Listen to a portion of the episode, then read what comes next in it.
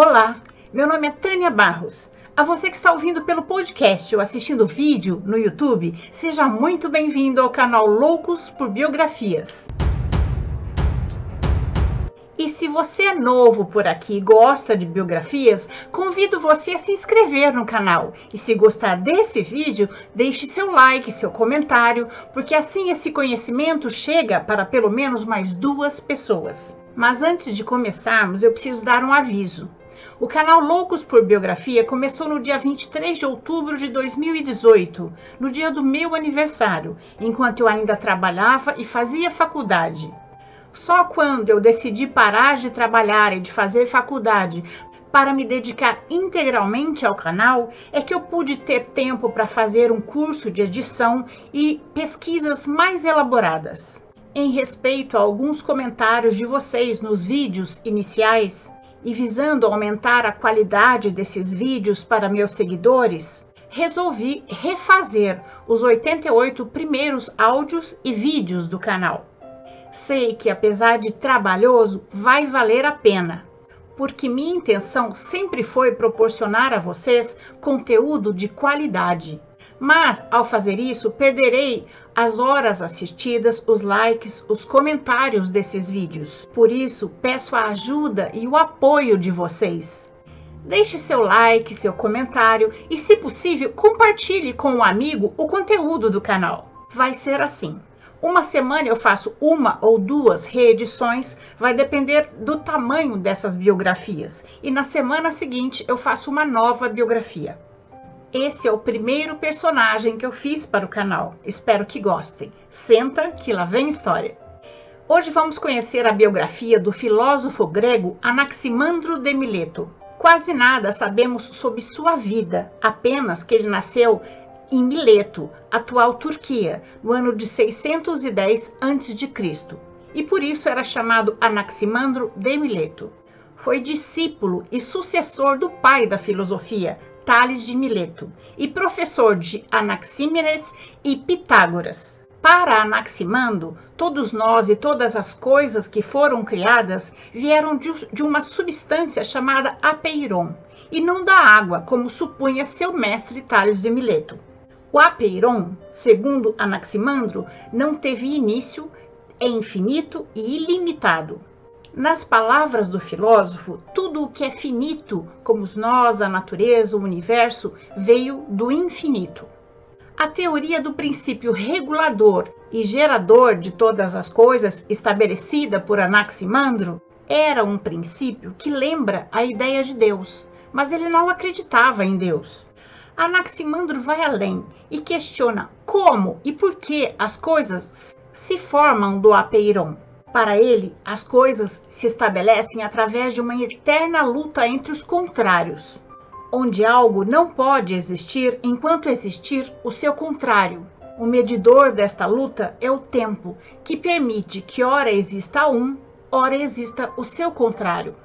Esses contrários podem ser observados na natureza: calor e frio, úmido e seco, claro e escuro. Anaximandro acreditava que o sol agia sobre a água e desse lodo emanaram os primeiros seres vivos, que aos poucos foram se desenvolvendo e se transformando em seres mais complexos e se deslocaram para a Terra e foram se tornando cada dia mais elaborados conforme se desenvolviam.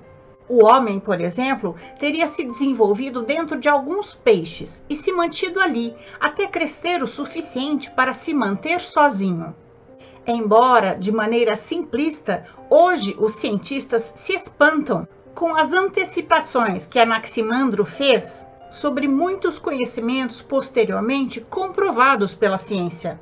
Anaximandro acreditava que a Terra era cilíndrica e estava no centro do universo e tinha vários anéis cósmicos, sendo o Sol e a Lua um desses anéis. E os seus raios chegavam até nós através de furos em volta do planeta.